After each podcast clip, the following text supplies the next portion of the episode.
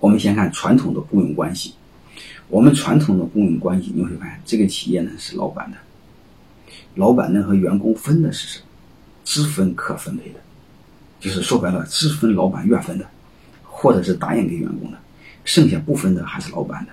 将来带出来那个品牌溢价和他的资产溢价还是老板的，包括剩下其他的还是老板的。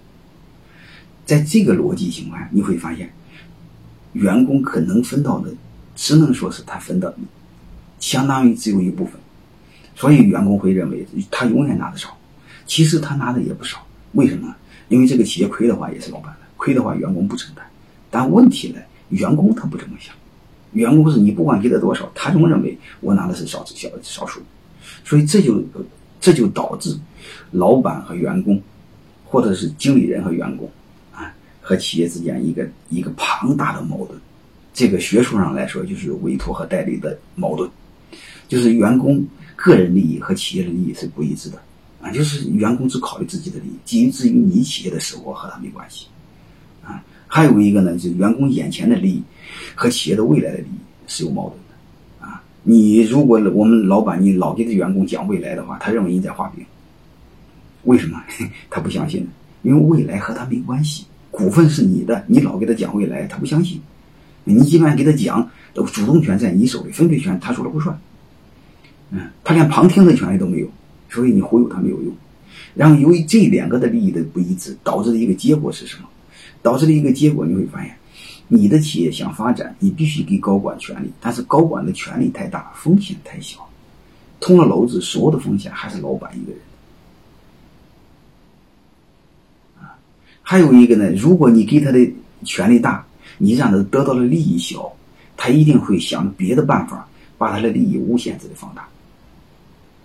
这就叫贪污腐败，一定会有的。高管只要有权利，他一定变相的把他的权利变成利益。这个我就不用多说。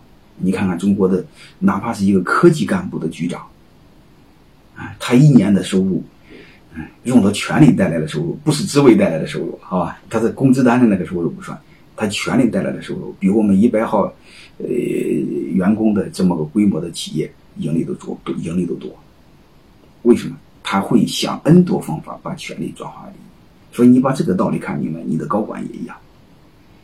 啊，这一个如这一个我就不用多说，你们一定会理解。所以这种情况下你会发现，唉，传统的组织模式，随着企业的发展，随着时代的变迁，矛盾会越来越突出。啊，因为传统的。这种体系呢是基于工业时代。工业时代你会发现，如果短缺经济的话，制造业的话，它可以计件儿，它可以以用眼看得见的控制，还是可以的。你未来你会发现，你比如软件公司、设计公司、创意公司，你会发现这个东西很难计件计时，你说怎么管？他坐那儿，你看他假装工作，实际上没工作，你能看出来吗？你是看不出来。他在给别人做创意，你能看出来吗？你是看不出来。所以这个就很恐怖。所以，由于出现了这个问题，我接着就是有这种现象，指的就是这种矛盾嘛，会导致很多问题出现，就是雇佣关系的很多问题出现，所以导致一旦他个人不满意，就是会存在着经理对股东利益的侵犯，就是员工侵犯老板的利益，啊，你就你不得不给他权利，但是结果是你承担，他不承担后果，然后很多事儿信息又不对称，所以你会发现，老板一般是企业知道信息最晚的一个。嗯所有的员工可能是狼狈为奸，你自己商量一个事儿，他们都知道，都老板不知道，所以利益不一致，信息不对称，监督困难，导致太多的问题出现。这个问题学术上就是代理问题，就是他在给你干，这你忙不过来，委托他干，就这么简单，这叫委托和代理的问题。所以这化公为私，就贪污腐败、吃回扣，啊，在职消费、短期行为、不作为，等等等等都会存在。所以这些东西给我们带来思考，该怎么办？啊，而且企业一大越大，这个现象越严重。嗯，太上管理学院以前是不大和国企合作，啊，因为国企你会发现所有的人都是经理人，所有的人你会发现做任何选择先考虑个人的利益，所以这是就让我不舒服。